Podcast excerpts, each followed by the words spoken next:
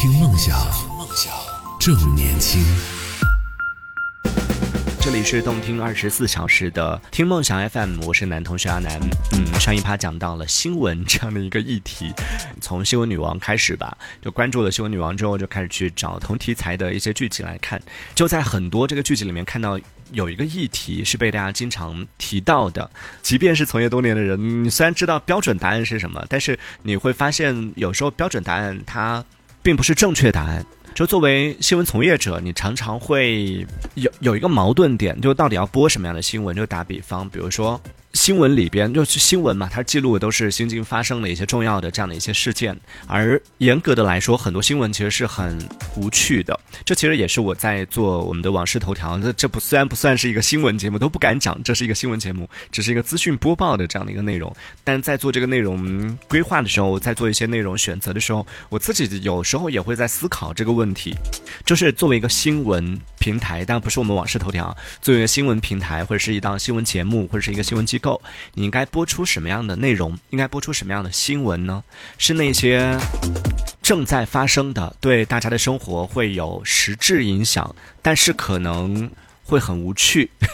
的一些事件呢？还是能够吸引大家的眼球，能够引起大家的这种好奇心啊、猎奇，然后能够提高收视率、创造广告收益的这样的内容？你应该去播报哪一些呢？呃，我刚刚讲说有标准答案和正确答案。标准答案其实应该是，应该去报道的是前者，就不应该去计较说收视率，不应该去计较说这个啊大家喜不喜欢，以及不应该去计较它能不能创造价值，这个是最不应该计较的。但为什么我刚刚讲说标准答案它不一定是正确答案？原因是你看实际情况，你会发现，其实，在生活里边，很多时候在。做这个节目的时候，在做一些选择的时候，即便是新闻节目，也是在不断的在。改革不断的在改版，然后不断的在做调整，而它调整参考的数据呢，也是离不开刚刚讲到几个指标，比如说收视率。当然了，它也会也要参考就时下正在发生的新的一些新鲜事，然后有确实是这个有一定的新闻价值，这些都会考虑。但除了这些之外，它也要考虑就市场，呃，大家喜不喜欢，收视率什么样的，以及有没有广告商来赞助。然后这些综合考虑下来之后，如果对于一些就是收视率极低的，虽然我一直。在报道新发生的事情，一直在报道那些重要事情，但是收视率极低，大家对这些内容不感兴趣的话，他慢慢的会选择放弃这部分内容。那更不要说，如果说长期没有这个赞助商，长期没有广告，没有没办法创造收益的话，有一些这个新闻节目也好，栏目也好，平台也好，它可能就没办法继续支撑运作下去。所以。这你就很难去说，那到底什么是正确的？对“正确”这两个字，就就打上了一个问号。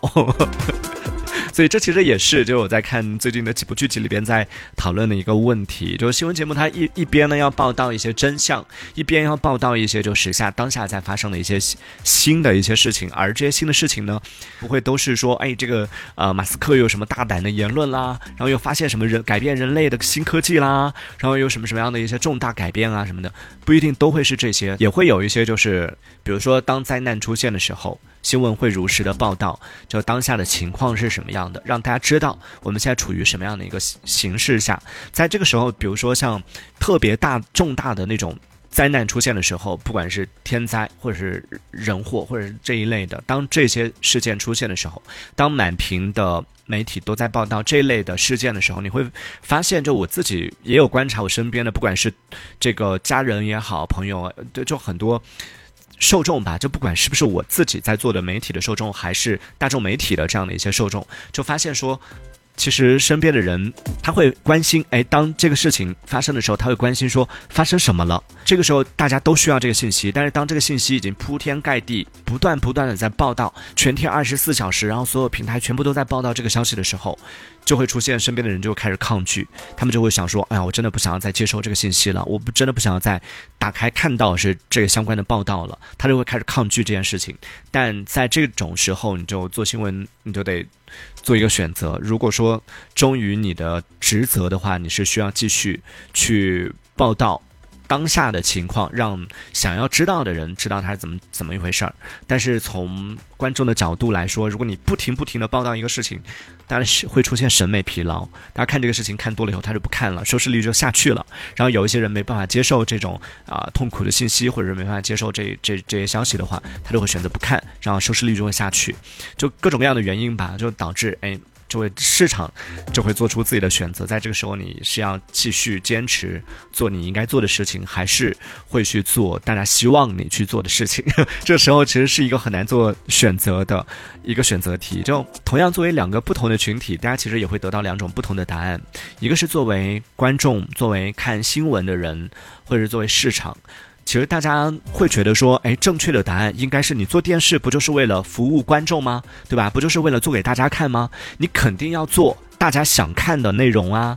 但是作为新闻媒体人来说，其实，呃，在新闻编辑室的第三集里边，还是第四集，好像第三集里边，他开场就做了一个非常沉重的一个 得罪人的一个声明。那个声明，其实我我真的觉得，如果在听我们节目的朋友，从有学新闻的朋友的话，真的建议每一个新闻人都要去看一下啊。新闻编辑室第一季的第三集，他开场里边讲到的那一段话，就说到的就是，很多时候我们做新闻，就是慢慢慢新做新闻的人，慢慢的已经丧失了，不管是。新闻人也好，新闻栏目也好，这是或甚至是新闻平台也好，慢慢的你已经忘记初心了，你已经为了去迎合市场，你考虑的是大家想看什么而去做什么给大家看。但其实做新闻，你应该是更你的主要任务应该是去记录这个时代的发展。发生什么，你就真实的、诚实的去报道给大家，而不应该去考虑，就是大家喜不喜欢这件事情，不应该是在你的考虑范畴，